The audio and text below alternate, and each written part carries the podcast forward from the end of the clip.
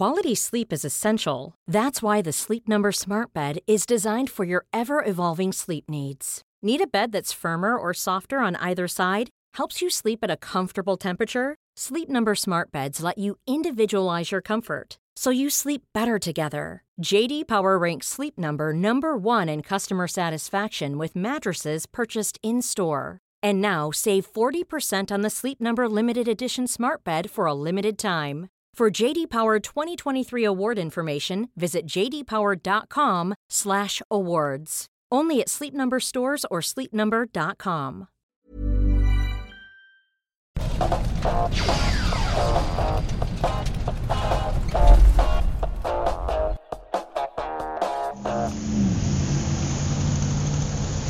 Oh, ah, Taxi, ne? Oh, Mit einem Gast oder was?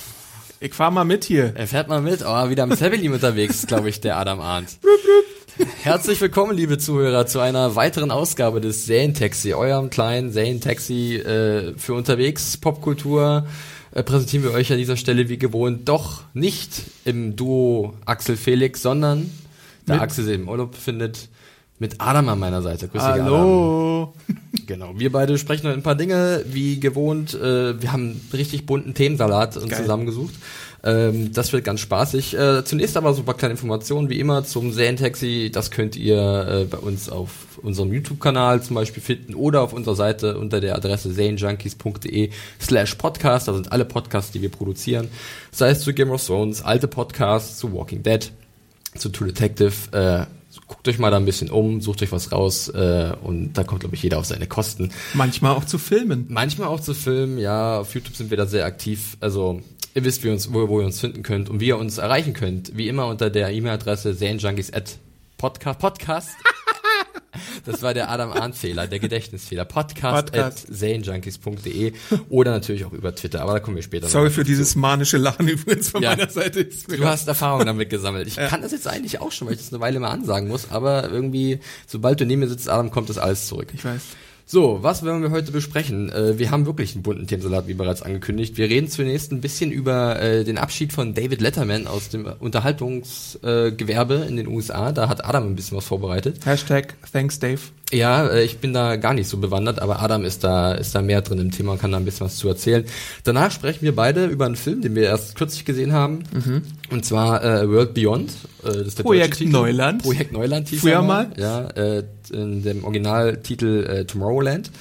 Äh, und dann werde ich euch noch ein bisschen was erzählen von der Game of Thrones äh, Exhibition, die Oh. letzte Woche stattgefunden äh, ist. Und äh, da waren wir unterwegs äh, von serienjunkies.de und haben ein bisschen Material gesammelt, äh, das ihr auch auf YouTube sehen könnt. Aber ich möchte euch gerne noch ein paar Eindrücke davon schildern. Und wenn wir am Ende noch ein bisschen Zeit haben, dann gehen wir noch auf etwas Feedback ein, was reingekommen ist. Keine Sorge, wir vergessen euch nicht. Schreibt uns immer schön Sachen.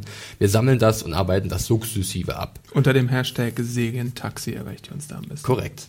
Gut, Adam, dann legen wir los mit dem ersten Punkt auf der Tagesordnung und zwar David Letterman.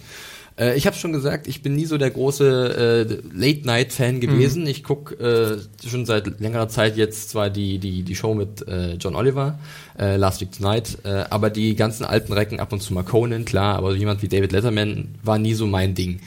Du hingegen bist Fan. Äh, ich bin Fan, ja. Also ähm, Letterman ist natürlich die Koryphäe zurzeit oder war bis diese Woche die Koryphäe der Late Night Talker in den USA. Der hatte seit Februar 1982 eine eigene Sendung erst bei NBC und dann ab 93 auch bei CBS und hat nun seine Karriere beendet mit ganz großen Fanfaren und einer Abschiedstour und äh, Präsident Obama war zum Beispiel im Intro der allerletzten Sendung zu Gast. Also sowas muss man ja auch erstmal schaffen. Man stelle sich vor, Angela Merkel ist irgendwie bei äh, Harald Schmidt oder Jan Böhmermann Ja. oder äh, TV Total zu Gast. Das ist, glaube ich, fast undenkbar. Also so Außenminister gehen, aber so Präsidenten in Deutschland irgendwie fast gar nicht. Ähm, wie dem auch sei, äh, es waren jetzt sechs, über 6000 Sendungen und 33 Jahre, die er als Late Night Talker on Air war. Davor ich. hat er schon als äh, Wettermann gearbeitet und er hat halt ganz entschieden das Genre mitgeprägt, also das jüngere Genre. Wenn du so Komiker fragst, wenn du Late Night Talker selbst fragst, wer ist dein Vorbild, dann sagen die alle irgendwie äh, Letterman. Conan sagt Letterman. Die Autoren von Saturday Night Live sagen Letterman. Und, und Letterman, war das nicht auch mal so, eine, so ein Ding mit Larry King gleichzeitig, dass die beiden die Großen in diesem Bereich waren? Naja, Larry King hatte eher so eine, so eine Anrufsendung Ja. und Jay Leno ist halt sein großer Ah ja, Konkurrent genau. gewesen. Ähm, Letterman hat nach seiner Zeit bei als Wettermann Ja. und als Morningshow-Moderator ist er in der Johnny Carson Show ganz oft aufgetreten Ah ja, und war da Gast. bekannt, äh, Johnny Carson hatte ebenfalls einen sehr legendären Run als Late-Night-Moderator, hatte die Tonight Show auch über 30 Jahre lang moderiert und sowohl Leno als Stand-up-Komiker und Letterman waren da sehr gern gesehene Gäste. Ähm, dann gab es so irgendwie, als die Frage der Nachfolge im Raum stand, so ein Konflikt zwischen den beiden. Ähm, viele dachten, ja, die Sendung gehört Letterman, weil er irgendwie schon die Sendung danach moderiert hat, die Late Night with David Letterman bei NBC. Aber dann tauchte auf einmal so äh, Jay Leno äh, Hat sie mit seinem Nichts auf. gewaltigen Kinn dazwischen geschoben. Genau. Da gibt es auch zwei sehr interessante Bücher zu. Also einmal zur äh, 90er Jahre Late Night Fehde, die wurde ein bisschen aufgebauscht auch. Und dann gibt es natürlich auch nochmal ein sehr interessantes Buch zur alten Frage, äh, warum wurde Conan nach neun Monaten äh, aus dem Amt der Tonight Show geschmissen. Genau, also Jay Leno und er haben sich auch immer so äh, Quotenkämpfe geliefert äh, in den 90ern. Dann kam irgendwann dieser ähm, äh, Skandal rund um den Schauspieler aus Vier Hochzeiten und ein Todesfall. Wie heißt er noch gleich? Äh, so Britte. Hugh, Grant. Hugh Grant, genau. Genau, Hugh Grant. Mit den Prostituierten. Ja. Und dann hat Jay Leno auf einmal ein bisschen die Quotenoberhand gewonnen. Das hat sich dann aber auch irgendwann äh, wieder umgekehrt. Ähm, jedenfalls war Jay Leno immer eher so ein bisschen der bravere Typ von beiden und Letterman war immer so ein bisschen der Punk. In seiner ersten Show hatte er immer, äh, also mittlerweile ist man es gewöhnt, dass die Late-Night-Moderatoren Anzug haben und Krawatte und so und Letterman hatte halt irgendwie so eine coole Jeans und irgendwie so eine Sportjacke an oder so. Wie Stefan Raab damals auf Viva. Genau, so ein bisschen sowas. Und er hat halt sehr viele Sachen entschieden mitgeprägt. Jetzt den Monolog nicht unbedingt, den gibt schon ganz lange.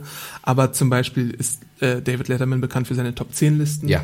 Ähm, Das sehen wir ja auch hier äh, in Deutschland, wenn man jetzt mal das aktuelles Beispiel nimmt, die, die äh, Late Night Show mit Jan Böhmermann äh, am ZDF Neo, der hat ja auch immer, auch schon davor in seinen, beim Neo Mag- Magazin, äh, auf ZDF Neo, als das noch da war und nicht ins Hauptprogramm gegangen ist, gab es auch schon mal diese Auflistungen und das kam alles irgendwie schon mal wieder und man merkt auch, dass sich auch viele junge äh, Menschen in dem Bereich der Late Night an diesen Ikonen halt auch orientieren, wie halt ein David Letterman. Harald Schmidt hat ganz massiv von Letterman und Ja. Conan O'Brien geklaut in den 90ern. Beziehungsweise, ja doch geklaut. Also einmal war sogar Conan zu Gast und dann haben sie äh, ihn mal damit konfrontiert, dass er die Segmente klaut. Weil Conan äh, raste immer mit so einem, äh, hinter so einem Greenscreen hervor an seinem Schreibtisch und ist dann so durch die Gott und die Welt gefahren. Ähm, ja, aber Letterman hat neben den Top 10 Listen auch noch irgendwie so andere Segmente gemacht. Zum Beispiel früher war er sehr oft draußen. Da hat Stefan Rapp sich auch was abgekupfert. Zum Beispiel ist äh, ein sehr bekanntes Segment, dass er bei McDonalds oder bei irgendeinem äh, Franchise Fastfood-Unternehmen war und dort die Leute so ein bisschen am Drive-In empfangen hat. Oder er hat Sachen mit Kindern gemacht, er hatte so Tierexperten da, solche Segmente hatte er ganz viele. Ähm, er Das hat ja Jimmy Kimmel jetzt auch viel aufgegriffen, die Sachen mit Kindern zum Genau. Beispiel, ne? Also da hat er sich auch orientiert. Genau. Und dann gibt's auch noch so Segmente von wegen, ähm, äh, da komme ich vielleicht später noch mal ein bisschen mehr ins Detail dazu. Wir sind jetzt auch schon wieder fast. Ja, wir haben ja ein striktes Programm, Adam, Genau. aber ich finde es sehr interessant, weil für mich ist es ja auch ein äh, frisches Thema, aber bitte. Was ich aber erzählen wollte, ist, dass er ähm, vor der Show die Leute befragt, ähm, was sie für verborgene Talente haben und dann kannst du mit Glück dann in seiner Show auftreten. Also zum Beispiel, was weiß ich, dein Hund kann irgendwie I love you sagen und dann kommt er halt zu Letterman äh, in die Show rein. Äh, genau. Und das Ganze hatte er jetzt halt 30, über 30 Jahre gemacht und hat sich nun verabschiedet vom Publikum äh, mit legendären Gästen, die auch immer wieder da waren. Ich glaube, ich überstrapaziere das Wort legendär, aber so ist es halt im Fall von Letterman tatsächlich. Bill Murray war ganz sick oft mal da und In verschiedenen Kostümen habe ich auch gesehen, ja. in Sehr seinem witzig. letzten Auftritt ist er jetzt aus einer Torte gesprungen für ihn zum Beispiel. er hat noch mal ein bisschen bei den Top 10 Listen mitgelesen. Ähm, ja, und äh, Letterman geht jetzt und damit äh, entsteht jetzt wieder mal eine kleine Lücke. Das Late-Night-Geschäft war sowieso in den le letzten Jahren sehr wechselhaft. Da haben sich ja neue Moderatoren die Klinke in die Hand gedrückt äh, und Stephen Colbert wird jetzt die Show übernehmen. Und meinst du, dass er, Stephen Colbert, auf lange Sicht, also natürlich ist ein Riesenerbe, Letterman, Mhm. ganz klar, du hast es jetzt ausgeführt, nur wenn man das hört, als Unbeteiligter oder jemand, der nicht so drin in diesem, diesem Thema, seit mehr als 30 Jahren ist er im Geschäft gewesen, äh, hat äh, ein, ein, ein Genre oder ein Unterhaltungsgenre mit geprägt Mhm. ähm, und jetzt musst du halt jemand diese äh, Fußstapfen ausfüllen und Colbert ist sehr fähig, das wissen wir. äh, aber meinst du, er kann auch äh, eine eigene Ära einleiten oder ist das zu verfrüht zu sagen, dass er in der Lage dazu ist? Er ist auf jeden Fall in der Lage dazu. Ähm, das Ding ist, beim Colbert Report hat er die ganze Zeit eine Persona gespielt, also so einen rechten Kommentator, der auf Bill O'Reilly basiert und den ganzen Fox News Leuten. Ähm, und nun wird er diese halt ablegen für seine neue Show und dann halt was Neues schaffen müssen. Also ich glaube, man hat im Colbert Report gesehen, dass er ein Innovator ist, dass er halt immer wieder coole Sachen gemacht hat. Ganz viele Sachen hat er nach sich benennen lassen. Oh, zum Beispiel eine, eine, ähm, ein Laufband auf, auf der ISS oder eine Eissorte oder Brücken in irgendwelchen entfernten Ländern.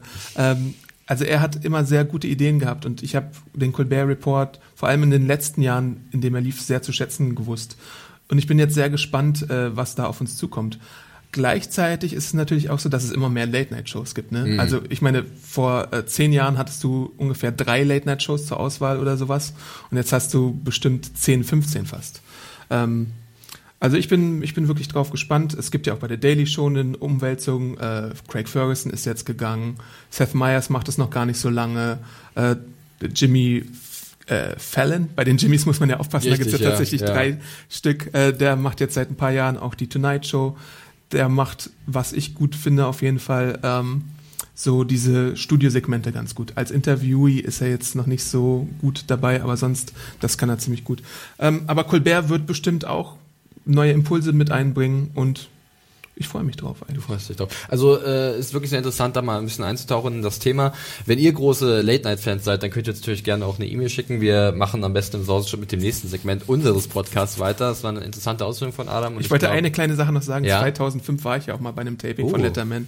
Ähm, und es war äh, ziemlich cool, weil es unerwartet war. Und ich möchte meiner Schwester da vielleicht auch nochmal danken, dass sie es überhaupt organisiert hatte. Es war bei meinem ersten New York-Aufenthalt äh, 2004 oder 2005. Ich weiß es leider nicht mehr hundertprozentig. Ähm, und äh, ich wollte halt immer mal so ein Taping sehen von Letterman. Und dann äh, standen wir da an, war, war eine relativ spontane Aktion vorm Ed Sullivan Theater. Wir standen, glaube ich, so zwei, drei Stunden an. Das muss man nämlich bei solchen Shows auch machen. Und dann kamen wir tatsächlich rein. Äh, dann haben wir gesagt, ja, wir sind hier, bitte ruft uns an. Und dann wurden wir am nächsten Tag zurückgerufen, konnten uns wieder anstellen. Das muss man dann nochmal machen, nämlich. Und haben dann so ein paar Gäste gesehen. Ich glaube, Alicia Keys war zum Beispiel ein Gast. Ach, und die mochte ich damals sehr gerne. Also das war, das war auch ihre Zeit, oder? Kann genau, das sein? Ja. ja. Fallen fällt mir ein. Ja. Kann das das Lied gewesen sein? Das halt, naja. Und das ähm, Studio ist halt ein bisschen kleiner, als man es vielleicht denkt. Ja. Aber Fernsehen macht alles größer. Genau. ja, danke Adam für diesen äh, kleinen Exkurs äh, in Richtung Late Night und David Letterman. Ich glaube, du hast ihn nochmal ordentlich gewürdigt an dieser Stelle, mhm. als auch, lange, auch als langjähriger Fan. Ähm, ja, wie ihr, wenn ihr eine Meinung habt zu David Letterman oder zu Late Night Shows, dann schickt uns das bitte auch wieder. Wir freuen uns über jedes Feedback. Ein allerletzter Satz dazu. Äh, man kann diese ganzen Late-Night-Shows oder fast alle Late-Night-Shows bis auf die Daily Show und die Nightly Show auch bei YouTube eigentlich sehen. Ja. Weil da gibt es offizielle Kanäle, da könnt ihr auch Schnitte sehen. Die Schöner Interviews Service auf jeden Fall. Jo. Perfekt. Gut, dann machen wir weiter, wie gesagt, mit unserem nächsten äh, Segment. Und jetzt zwar wollen, auch wirklich. Wir, wollen wir jetzt, jetzt auch wirklich, äh, keine, über, nicht überzogen. Äh, wir sprechen jetzt ein bisschen über den Film A World Beyond äh, von Brad Bird. Der ist jetzt äh, am Donnerstag, dem 21.05. Äh, gestartet, gestern, mhm. jetzt im Moment der Aufnahme. Und wir haben uns den gleich mal angeguckt. Eigentlich wollten wir endlich mal Mad Max sehen, aber in Berlin ist es erstaunlich. Der Film ist überall ausverkauft zu den besten ja. Zeiten. Muss ganz früh dran sein. Äh, und dazu hinzu kommt, dass selbst das IMAX ihn nicht mehr im Programm hat, was eine Riesenschweinerei ist. Wenn da lief ja ganze, eine ganze Woche wenn lang ihr das hört, liebe Sinister-Menschen, passt euch nochmal in die eigene Nase. Den Film, der läuft so gut, packt ihn nochmal ins IMAX. Aber gut, zurück zu A World Beyond. Wir haben uns den gestern angeguckt und ähm, worum geht's da eigentlich? Es ist ein bisschen schwer es zusammenzufassen. Ne? Es ist so, äh, es ist ein Film von Disney, der auch so eher in den Bereich Familiengenre mhm. irgendwie reinpasst, würde ich sagen. Ja. Und er zeigt eigentlich unsere Welt, die so langsam aber sicher den Bach runtergeht. Aber es gibt eine Chance, diese Welt zu retten, und zwar äh, über eine futuristische Parallelwelt, das mhm. Tomorrowland. Ähm, wodurch die Menschheit vielleicht endlich auf den richtigen Weg gebracht werden kann, seine äh, Ganzverfehlungen einbüßen kann und dann irgendwie was äh, unternehm, unternimmt, um äh, die Welt doch vor ihrer Zerstörung zu bewahren. Ja. Denn der Mensch war nicht sehr äh, nett im Umgang mit seiner Mutter Erde. Genau. Ja, äh, ist alles so ein bisschen kryptisch, schwer zu beschreiben. Äh, aber es ist eigentlich dann doch im Endeffekt ein relativ einfacher Film, wirklich ein Disney-Familienfilm. Und er hat sich vielleicht auch deswegen ziemlich viel Kritik abholen müssen. Äh, wir beide haben ihn gesehen und wir waren eigentlich erstmal positiv angetan ja, und überrascht, dass so viele Leute so viele Probleme mit dem Film haben. Ja. Äh, wie hat dir erstmal gefallen, Adam? Ich mag ja Disney-Filme. Ja. Ich glaube, das ist gar kein großes Geheimnis, dass ich die meisten Disney-Filme mag. Es gibt so ein paar Ausnahmen. Into the Woods zum Beispiel hat mir nicht gefallen. Cars. Into the Woods. Äh, genau. Und äh, ich bin auch kein großer Fan von Alice im Wunderland. Aber äh, äh, Tomorrowland beziehungsweise A World Beyond äh, hat so ein bisschen wieder das Kind in mir angesprochen. Es gibt eine sehr schöne Einleitungsszene mit einem Jetpack und wie das Tomorrowland eingeführt wird, das, das lässt mein Herz hüpfen. Ja. Und da hatte ich sehr viel Spaß dabei. Äh, der kleine Junge, der da eingeführt wird, ist mir sehr sympathisch gewesen. Ähm, ich finde das Design eigentlich auch relativ kreativ. Die Ideen, die kleinen Ideen, die eingebracht werden, haben mich beglückt. Äh, es gibt so ein paar kleine Sachen, die so Disney-typisch sind, so man kann sich gewisse Dinge denken, dass sie passieren werden und dass gewisse Dinge nicht passieren werden. Ähm, aber ansonsten finde ich, kann man, wenn man eine Familie hat, vor allem durchaus seinen Spaß haben im Kino. Ja, sehe ich ähnlich. Also ähm, ich glaube, der Film ist wirklich, also er kratzt viele Sachen oberflächlich an. Er hat auch eine gewisse philosophische Vorstellungen oder irgendwas, was er halt auch seinem Zuschauer übermitteln möchte, wo er auch ein bisschen, wo man ein bisschen nachdenken muss oder sollte. Aber das eher so an der Oberfläche und äh, es ist auch wenig subtil, aber es funktioniert dennoch, wie ich finde. Ähm, es ist ein sehr positiver Film, der sehr viel Optimi Optimismus äh, ausstrahlt. Deswegen gefällt er mir, glaube ich, auch ja, so gut. und, und ich, wir haben so ein bisschen die Theorie gehabt, dass vielleicht deswegen auch viele Leute Even when we're on a budget, we still deserve nice things. Quince is a place to scoop up stunning high-end goods for 50 to 80% less than similar brands. They have buttery soft cashmere sweaters starting at $50, luxurious Italian leather bags, and so much more. Plus, Quince only works with factories that use safe, ethical, and responsible manufacturing. Get the high-end goods you'll love without the high price tag with Quince. Go to quince.com slash style for free shipping and 365-day returns. Sagen, er gefällt ihnen nicht, weil halt irgendwie diese, diese düstere Komponente fehlt. Unsere Sehgewohnheiten haben sich über die Jahrzehnte so verändert, dass wir immer irgendwie das Schlimmste gleich erwarten. Und das macht der Film irgendwie auf so einer Metaebene, äh, prangert er das schon an. Also, dass wir halt, dass wir auch mal das Recht dazu haben, nur was Schönes zu sehen und Ja. vielleicht davon auch in gewisser Weise inspiriert zu werden. Und das möchte ich dem Film wirklich in gewisser Weise auch äh, hoch anrechnen, denn sowas habe ich jetzt schon länger nicht mehr gesehen, weil jeder Film muss heutzutage, gerade wenn es um die Zukunft der Menschheit geht, ähm, um Dystopien oder Utopien äh, muss jeder Film irgendwas Finsteres haben, irgendwas Zerstörerisches am Ende. Und hier gibt's klar auch irgendwann einen Punkt in dem Film, wo es nochmal dunkel und düster wird, aber er kriegt dann schnell wieder den Bogen zum Positiven und das fand ich überraschend, muss ich sagen. Also ich war dann doch ähm, mitgenommen. Ich meine, ich sehe auch die vielen Kritikpunkte, die der Film hat, denn klar, Disney-Film feuert viele Klischees ab und äh, viele Sachen fühlen sich vielleicht dann auch zu schön an, ein bisschen zu weich gespült. Äh, aber die ganz große Kritikwelle, die jetzt dann kam aus den USA, aber auch hierzulande habe ich schon viele Sachen gelesen, hat sich mir nicht so ganz erschlossen. Vielleicht liegt es auch daran, dass viele mal wieder den Namen Damon Lindelof bei den Drehbuchautoren sehen Ja. und dann viele Hater seiner Person aus seinen, ihren Löchern gekrochen kommen. Absolut. Ähm, dahinter steckt ja Brad Bird, ich weiß gar nicht, ob wir das jetzt schon angesprochen haben, der hat solche Sachen gemacht schon wie Der Gigant aus dem All, Ja. die unglaublichen, einer Eigentlich meiner ein- Lieblings-Pixar-Filme. Cooles Portfolio. Ich habe mir ein bisschen was aufgeschrieben. Ratatouille hast du, glaub ich, Ratatouille hat er gemacht. Dann hat er das, da war ich ganz überrascht, habe ich gar nicht mehr auf dem Schirm gehabt. Hat er den letzten Mission Impossible gemacht, Ja. Ghost beziehungsweise Phantom Protocol, den ich ziemlich gut fand. Also der hat eigentlich einen äh, guten, also gute, gute Filme bis jetzt gemacht. Und ich weiß nicht, ob es andere ebenso sehen werden, aber ich hatte so ein bisschen manchmal zumindest den Eindruck, also dass man so an dieser Sache kratzt, als wäre es ein Pixar-Film bloß als Realfilm. Also es gibt so ein paar klitzekleine Ideen. Eine Szene zum Beispiel, da sieht man Männer im Jetpack und dann stürzt einer davon ab und dann wird er durch eine äh, Technik aufgefangen, die man sonst in einem Pixar- oder Disney-Film halt erwartet. Und das fand ich sehr sich charmant. sofort erinnert so ein bisschen an äh, den guten Baymax, war zumindest Ja. bei mir so der Eindruck von, von diesem Design dann, was da Aber ist. auch so die Stadt so an sich, genau, Baymax ist Ja. halt so, was mir in den Sinn kam. Oder auch schon so ein bisschen die Unglaublichen. Also diese Handschrift von Brad Bird ist schon da irgendwo Ja. drin. Und äh, was ich auch sagen muss, da war ich auch positiv überrascht, dass ich eigentlich von den Darstellern und auch ihren Charakteren dann irgendwie berührt wurde. Also äh, es ist ja ein illustrer Cast, der sich da die Klinke in die Hand gibt, äh, angeführt von äh, George Britt, Clooney. Äh, Robertson, George Clooney ist dabei, Hugh Laurie spielt eine Rolle, die junge Raffi Cassidy, die du aus Under the Dome kennst, Adam, wo sie dir nicht so gut gefallen Nee, hat. Britt Robinson kenne ich aus anderen Ach, Britt Robinson war's, Genau. genau, richtig. Äh, Die Raffi Raffi Cassidy kannte ich gar nicht, aber Okay. die ist auf jeden Fall so ein bisschen manchmal so der Scene-Stealer. Könnte Ja. manchen Leuten vielleicht auch auf die Nerven gehen durch ihren Das britischen ist- Akzent, wenn sie es im Original Genau, schauen. genau. Aber ich fand sie Grat. ziemlich cool. Ja, es ist ein schmaler Grad auf jeden Fall bei ihr, aber ähm, eigentlich haben viele Figuren, die da auftreten, äh, schöne warme Momente, äh, auch wenn es nur Nebenfiguren sind und die ihr doch schon ans Herz gehen. Und äh, das, das, da merkt man einfach, dass das ein Familienfilm ist und dass vielleicht der der geborene Zyniker im Kinosaal Ja. äh, ganz schnell merkt, nee, also das ist nicht für mich, äh, nichts für mich und ähm, ich möchte es nicht so äh, so weich und und, und rosarot haben. Obwohl so rosarot es teilweise gar nicht ist, denn es gibt Szenen, die doch schon sehr effektiv zeigen, äh, wie viel Schuld die Menschheit daran trägt, dass sie sich langsam selbst zerstört. Klar, diese Metaebene ist auch nicht besonders ausgefallen und wurde schon tausendmal behandelt im Film, aber sie machen es doch auf eine einfache, verständliche Art und Weise, die vielleicht gerade für ein jüngeres Publikum sehr effektiv ist. Ja. Und es muss ja auch nicht immer Gewalt sein. Also ich meine, äh, ich kann auch irgendwie The Walking Dead Woche für Woche sehen und, und, und schauen, wie sich da Leute zerfleddern oder was weiß ich, abwarten, bis San Andreas in die Kinos kommt, um eine nächste Zerstörungsorgie Ja. zu sehen. Da kann man auch mal so einen Film machen und mit seiner auch. ganzen Familie reingehen. Deswegen, wenn ihr jetzt ganz oft gelesen habt, äh, dass der Film schlecht sein soll und dass er, dass er äh, nicht, nicht irgendwie, dass er zu weich gespült ist oder so, dann lieber mal selbst davon überzeugen. Äh, viele, bei vielen ist es, glaube ich, so eine Reaktion einfach nur, weil sie die, erste halbe Stunde sehen und denken, oh, was ist das denn? Ähm, einfach mal eine Chance geben, vielleicht auch warten, bis er dann ins Heimkino kommt.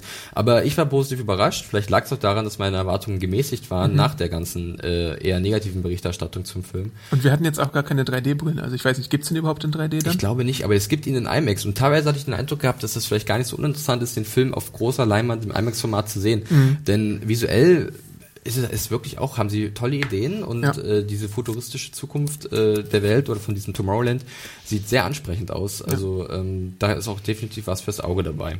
Und es ist auch tatsächlich, äh, es gibt so eine Szene, die hat mich so ein bisschen an Kevin allein zu Hause erinnert. Ja. Da, da haben auch äh, kleinere Kinder durchaus ihren Spaß. Also so, was denke weiß auch. ich, fünf, sechs aufwärts oder so. Ja, also einfach mal einen Ruck geben, nicht auf alles hören, was die Leute sagen. Wir beide waren positiv überrascht. Ist vielleicht nicht der Überfilm, aber äh, wir waren angetan. Ja. Deswegen an dieser Stelle vielleicht eine kleine Empfehlung für A World Beyond. Gibt den Film eine Chance. Wir haben es auch getan und wir haben es nicht bereut. Gut.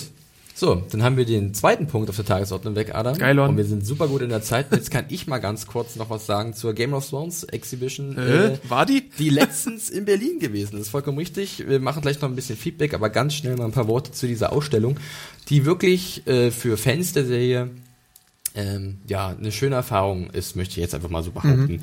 Ähm, diese Ausstellung, die zieht es ja schon seit 2013 um die Welt und ist jedes Jahr äh, in verschiedenen Städten.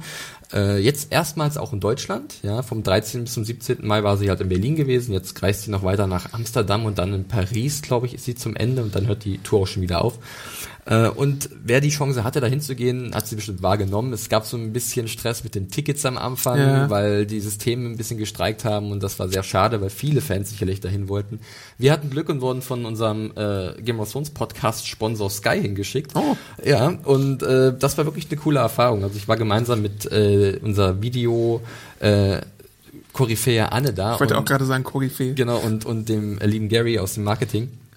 Und äh, wir haben uns da erstmal an dem Premierenabend am Dienstag, am 12. Mai so ein bisschen umgeschaut. Da konnte man schon mal in die Ausstellung reinschnuppern. Dann gab es ein bisschen Schnittchen, ein bisschen Sektchen, wie es halt so ist. Äh, viele feuchte Händedrücke. äh, war aber wirklich ganz spaßig. Äh, und dann am nächsten Tag sind wir dann ganz normal auf den ersten regulären Ausstellungstag gegangen und haben da auch ein paar Fans getroffen, haben uns mit denen unterhalten. Und es ist wirklich, also der generelle Konsens war, dass es eine schöne Ausstellung ist mit tollen Requisiten, dass man wirklich mal ganz nah dran ist an den Kostümen, die man auch gerade noch in der aktuellen fünften Staffel von Game of Thrones halt sieht. Ähm, viele haben aber gesagt, sie hätten sich gern noch, äh, sie hätten gern noch mehr gesehen, was ich nachvollziehen kann. Klar, weil wenn man schon mal da ist, dann möchte man das komplette Erlebnis mitnehmen. Ja. Aber das haben sie ausgeglichen so mit einzelnen Attraktionen. Also es gab so einen äh, Oculus Rift Stand, da konnte man äh, die Mauer erklimmen und stand dann oben, hat runtergeguckt. Das war eigentlich ganz witzig. Äh, man konnte sich von einem Drachen verbrennen lassen. Also es gab da ein paar lustige kleine Aktionen, äh, bei denen wir auch mitgemacht haben. Und wer sich dann wirklich jetzt mal äh, ein Bild davon machen will, dem lege ich äh, unser kleines Video zu dieser Veranstaltung äh, ans Herz, denn wir haben wirklich viel aufgenommen und Anne abermals die Videokoryphäe hat extrem mühsam alles zusammengeschnibbelt, einen fetten Beat runtergelegt und dann könnt ihr uns auf unserem YouTube-Kanal äh, dabei zusehen, wie wir uns da ähm, auf der Ausstellung rumtreiben. Wir haben halt da wirklich ein paar O-Töne auch gesammelt von vielen Fans. War ein spaßiges Erlebnis, hat uns wirklich sehr viel Laune gemacht. Und äh, wenn ihr es leider verpasst habt, äh, dann könnt ihr da vielleicht noch ein paar Eindrücke äh, sammeln. O-Töne hast du auch äh, von anderer Stelle gesammelt? Genau, richtig. Denn im Rahmen dieser Veranstaltung hatten wir noch die Möglichkeit, mit dem lieben äh, Liam Cunningham ein Gespräch zu führen. Äh, Sir Davos Theworth. Ähm, ja, das Interview ist jetzt auch zum Wochenende bei uns verfügbar. Könnt ihr gerne mal reinschauen. Wir hatten auch ein kleines Gespräch zwischendurch mit ein paar Cosplayern, mhm. äh, Marion und, und äh, Frank äh, aus, aus Frankfurt. War sehr interessant. Also wir haben da alles mitgenommen, was mitzunehmen war. Äh, das könnt ihr halt, wie gesagt, alles bei uns auf unserem YouTube-Kanal finden und da mal reinschnuppern. Ähm, ja. Und das vielleicht noch als kleiner Teaser. Wir haben mal so angefragt beim lieben, werten Tom Vlaschia, äh, ob wir vielleicht dann mal über seine Presseagentur mal ein Interview bekommen. Da konnten wir jetzt noch keine Zusage erhalten, aber mal sehen, vielleicht, was bringt die Zukunft. Wäre sehr interessant, mal einen deutschen Darsteller aus dieser Serie im Gespräch zu haben. War die Anfrage so? Kann ein Mann uns ein Interview geben? Ich hoffe, ein Mann kann uns irgendwann ein Interview geben. Wir würden uns zumindest sehr darüber freuen.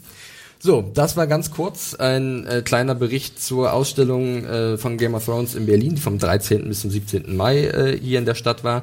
Äh, alles dazu findet ihr auf YouTube oder auf unserer Seite. Und wir machen, bevor wir jetzt äh, wieder den Podcast beenden, äh, nochmal eine kleine Feedback-Runde. Ähm, Feedback, Feedback, Feedback, Feedback, Feedback. Wie gesagt, wir haben es vorher schon erwähnt, schreibt uns immer wieder. Äh, wir sammeln alles, was reinkommt und arbeiten das ab.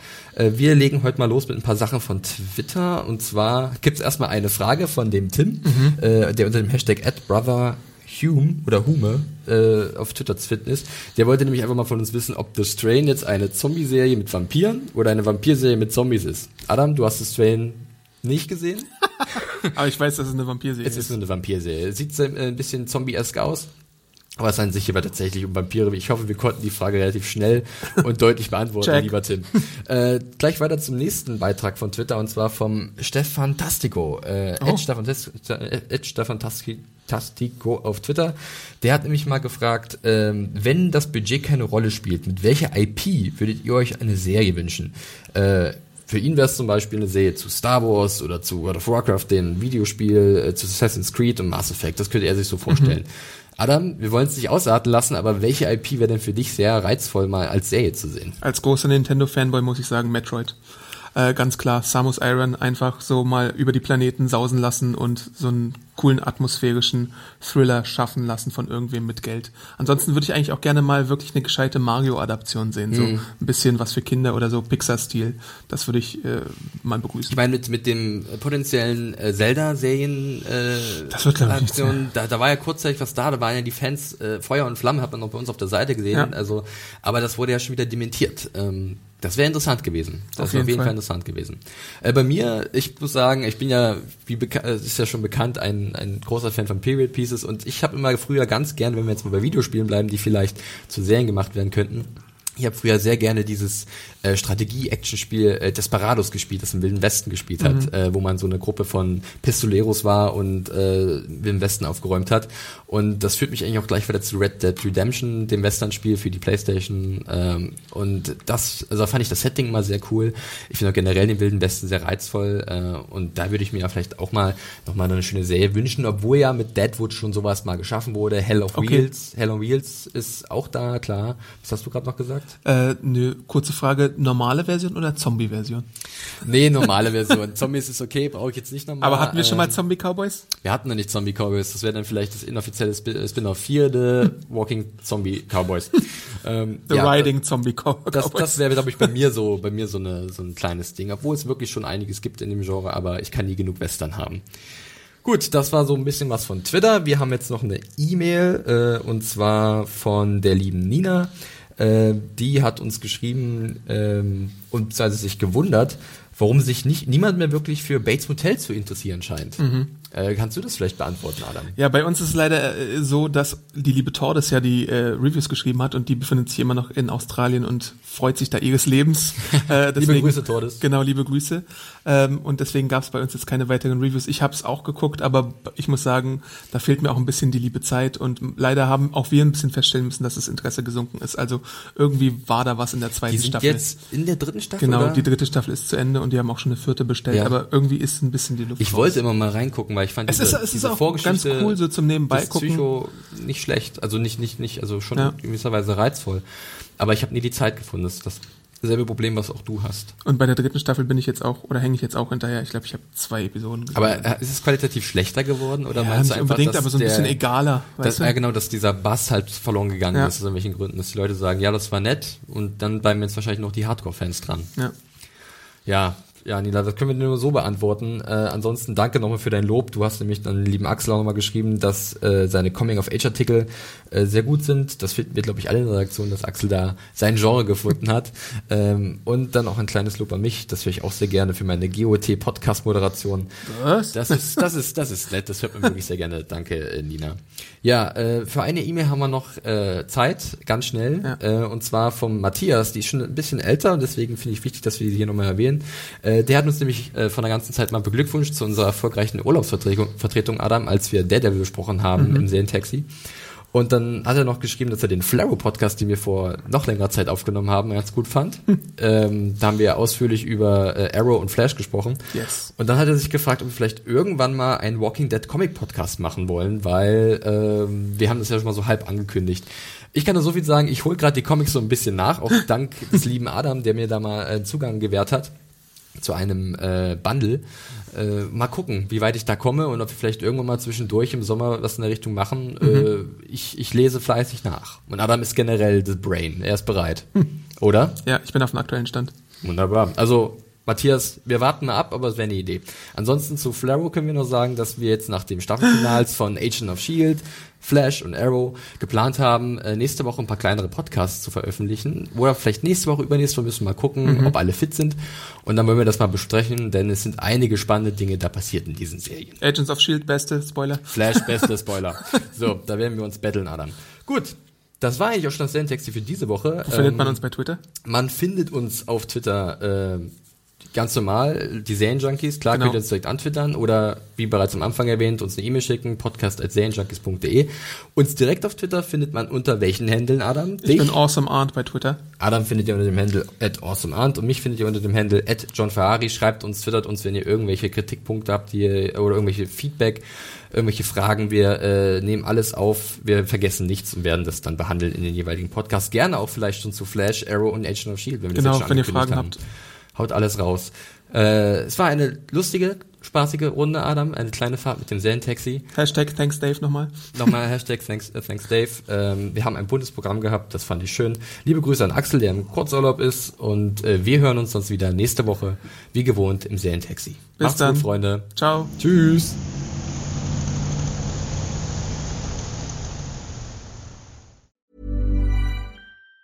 Even on a budget, quality is non-negotiable. That's why Quince is the place to score high-end essentials at 50 to 80% less than similar brands. Get your hands on buttery soft cashmere sweaters from just 60 bucks, Italian leather jackets, and so much more. And the best part about Quince, they exclusively partner with factories committed to safe, ethical, and responsible manufacturing. Elevate your style without the elevated price tag with Quince. Go to quince.com slash upgrade for free shipping and 365-day returns.